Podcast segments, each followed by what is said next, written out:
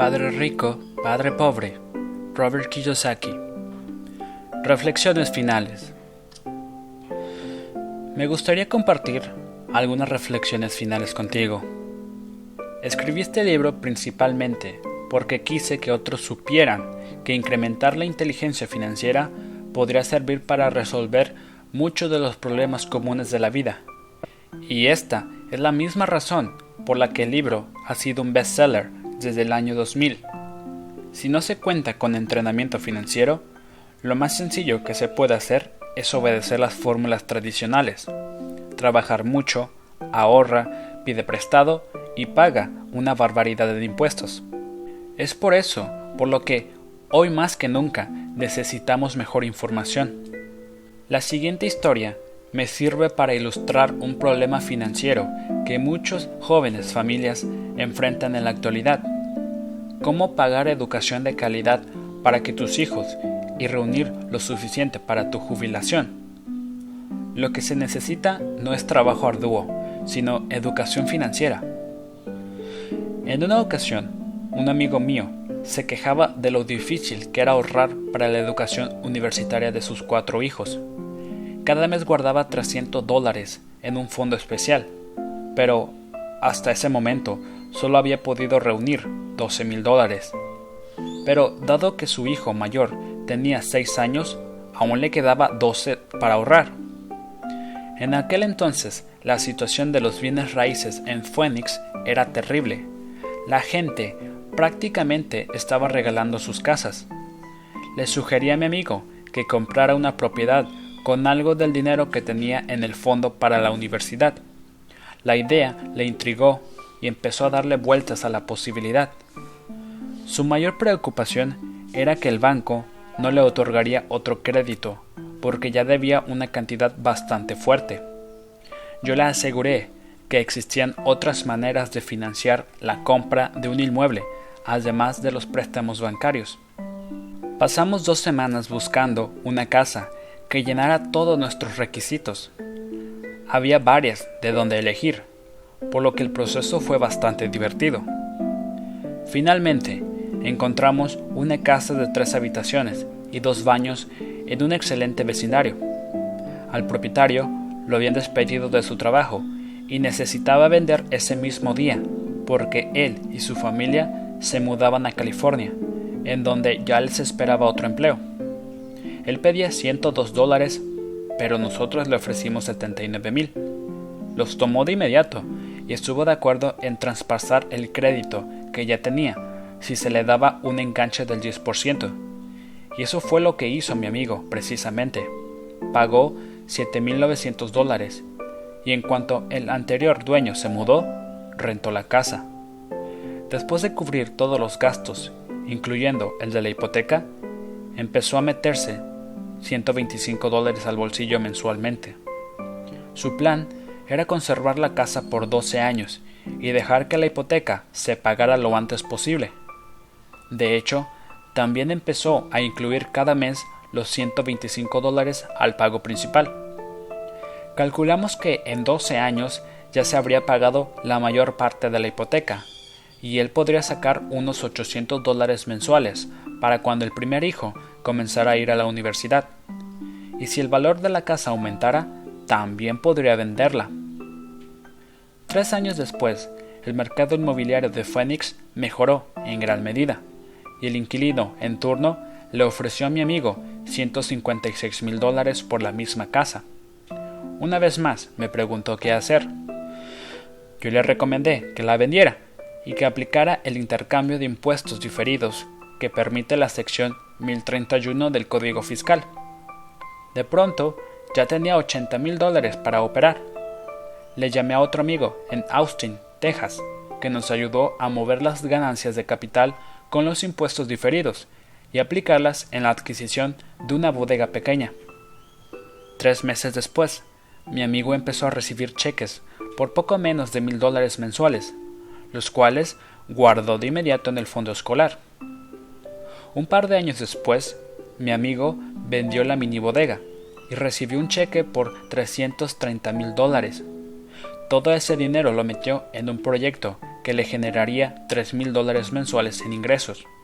Y una vez más, metió las ganancias al fondo para la universidad. Actualmente está muy seguro de que cumplirá sus objetivos con facilidad.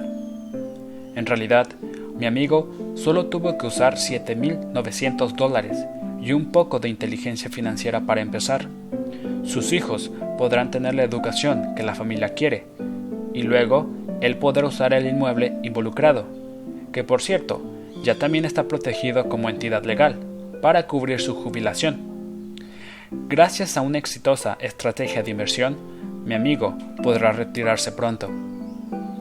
Gracias por leer este libro. Espero que te haya brindado algunas reflexiones sobre cómo hacer que el poder del dinero trabaje para ti. Hoy en día necesitamos mayor inteligencia financiera para sobrevivir. La idea de que se requiere dinero para hacer dinero es para gente que carece de sofisticación financiera. Pero claro, que carezcan de sofisticación no significa que no sean personas inteligentes.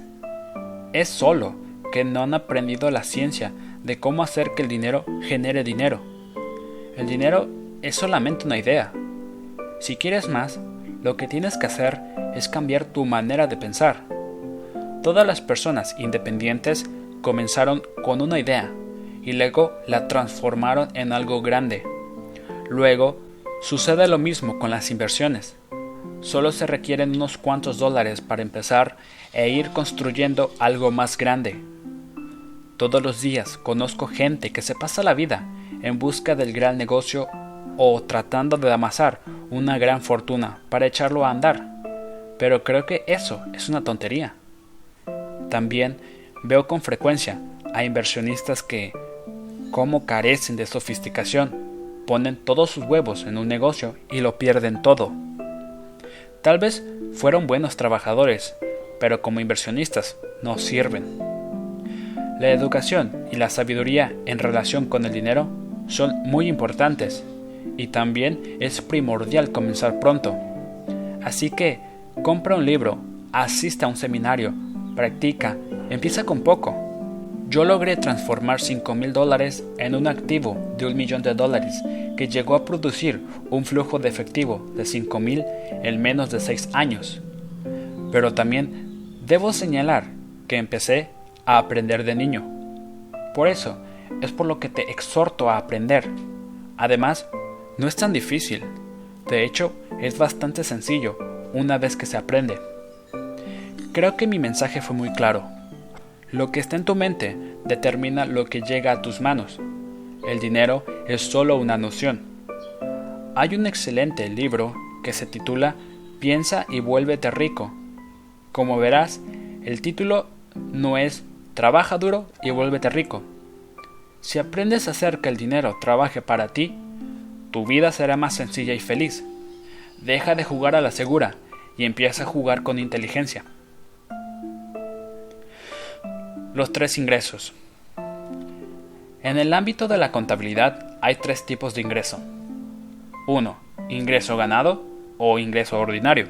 2. Ingreso de portafolio. 3. Ingreso pasivo. Cuando mi padre pobre dijo, ve a la escuela, saca buenas calificaciones y consigue un empleo seguro, en realidad me estaba recomendando que trabajara para obtener ingreso ganado.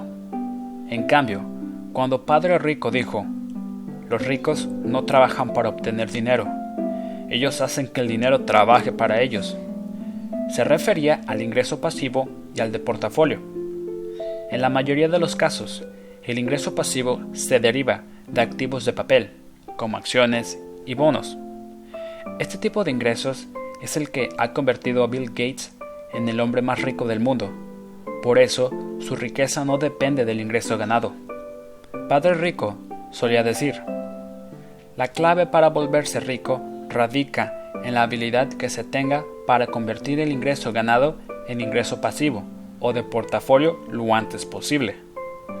También me explicó que el ingreso ganado es sobre el que más se pagan impuestos. El ingreso pasivo es sobre el que menos se pagan. Esta es otra razón para desear que el dinero trabaje mucho para uno. el gobierno cobra más impuestos sobre el dinero que tanto te esfuerces en obtener, que por el ingreso que genera tu dinero cuando aprendes a hacerlo trabajar para ti. En mi segundo libro, El cuadrante del flujo de dinero, explico los cuatro tipos distintos de gente que conforman el ámbito de los negocios. E. Empleado. A. Autoempleado. D. Dueño de negocio grande. E. I. Inversionista. La mayoría de la gente va a la escuela y ahí aprende a ser E o A. En el cuadrante del flujo de dinero se describen las diferencias fundamentales entre estos tipos y se explica la forma en que la gente puede cambiar de cuadrante. La mayoría de nuestros productos son para personas de los cuadrantes D e I. En la guía para invertir, el tercer libro de la serie Padre Rico, ofrezco mayores detalles acerca de la importancia de transformar el ingreso ganado en ingreso pasivo y de portafolio. Padre Rico solía decir, lo único que hace un verdadero inversionista es transformar el ingreso ganado en pasivo y de portafolio. La inversión no es riesgosa si sabes lo que haces, es cuestión de sentido común. La clave a la libertad financiera. La clave de la libertad financiera y de la riqueza yace en la capacidad de una persona para convertir el ingreso ganado en ingreso pasivo y o de portafolio. Padre Rico pasó mucho tiempo enseñándonos a mí y a Mike esta habilidad. Gracias a eso, Kim y yo ahora somos libres en el aspecto financiero y ya no tenemos que volver a trabajar. Seguimos haciéndolo porque así lo queremos. Actualmente somos dueños de una empresa de bienes raíces con la que obtenemos ingresos pasivos y participamos en colocaciones privadas y ofertas públicas iniciales de acciones, con lo que obtenemos ingresos de portafolio. También volvimos a trabajar porque queríamos construir una empresa de educación financiera para crear y publicar libros y juegos de mesa. Todos nuestros productos educativos están creados para enseñar las mismas habilidades que Padre Rico nos transmitió a mí. Las habilidades que permiten transformar el ingreso ganado en ingreso pasivo y de portafolio. Nuestros juegos son importantes porque enseñan lo que los libros no pueden. Por ejemplo, jamás podrías aprender a andar en bicicleta si solo lees un libro sobre el tema y no practicas. Los juegos de Cash Flow para adultos y Cash Flow para niños están diseñados para enseñarles a los jugadores las habilidades básicas de inversión, con las que se puede transformar el ingreso ganado en pasivo y de portafolio. También enseñan habilidades de contabilidad y alfabetismo financiero. Estos juegos son los únicos productos educativos del mundo que desarrollan y fortalecen todas estas habilidades de manera simultánea. CashFlow 202 es la versión avanzada de CashFlow 101 y para jugarse se requiere el tablero y una comprensión total de la versión 101.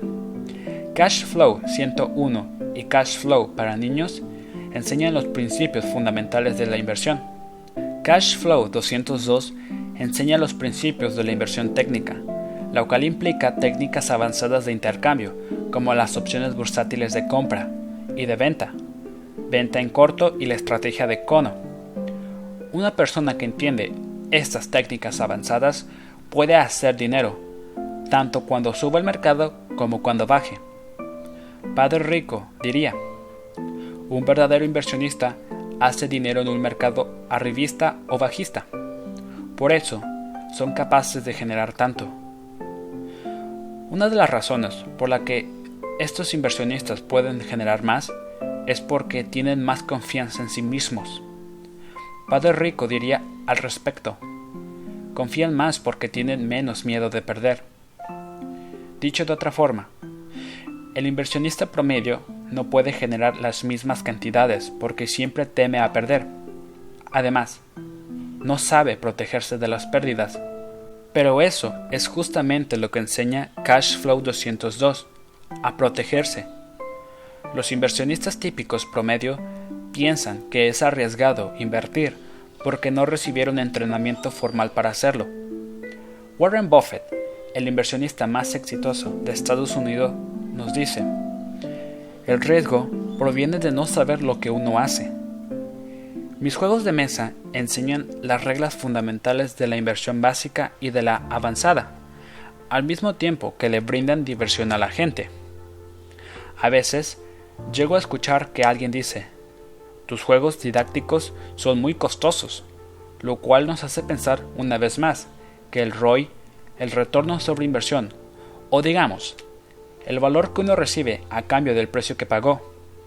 En esas ocasiones yo asiento y contesto, sí, tal vez son costosos, en especial si se les compara con los otros juegos de mesa tradicionales. Sin embargo, su valor es menor que el de la educación universitaria, el trabajo arduo de toda una vida para solo obtener ingresos ganados, el pago excesivo de impuestos, y por si fuera poco, es menor a vivir con el terror de perder todo tu dinero en los mercados bursátiles. Cuando alguien se deja murmurando cosas acerca del precio, recuerdo lo que Padre Rico solía decir. Si quieres ser rico, tienes que saber por cuál tipo de ingreso debes trabajar, cómo conservarlo y cómo protegerlo para no perderlo. También decía, si no entiendes las diferencias entre los tres tipos de ingresos y no aprendes lo necesario para proteger dichos ingresos, lo más probable es que pases la vida ganando menos de lo que podrías y trabajando mucho más de lo que deberías. Mi padre pobre pensaba que lo único que necesitaba para tener éxito era una buena educación, un buen empleo y años de trabajo arduo. Padre rico estaba de acuerdo en que una educación de calidad era importante, pero para él era fundamental que Mike y yo aprendiéramos las diferencias entre los tres ingresos y por cuál de verdad valía la pena esforzarse. Para él, eso era lo fundamental de la educación, conocer las diferencias entre los tres ingresos y desarrollar las habilidades para invertir, y así adquirir los distintos tipos. Era lo mínimo que, según Padre Rico, debería saber cualquier persona que estuviera en busca de la riqueza y la libertad financiera. Esa libertad tan particular que solo unos cuantos llegan a conocer. Y tal como él mismo lo dijo en su primera lección, los ricos no trabajan para obtener dinero. Ellos saben cómo hacer que el dinero sea que trabaje arduamente para ellos. Padre Rico decía, el ingreso ganado u ordinario es ese por el que trabajas. El ingreso pasivo y el de portafolio son los que trabajan para ti. Conocer esa pequeña diferencia fue algo muy importante en mi vida, o como Robert Frost escribió al final de su poema, y eso hizo toda la diferencia.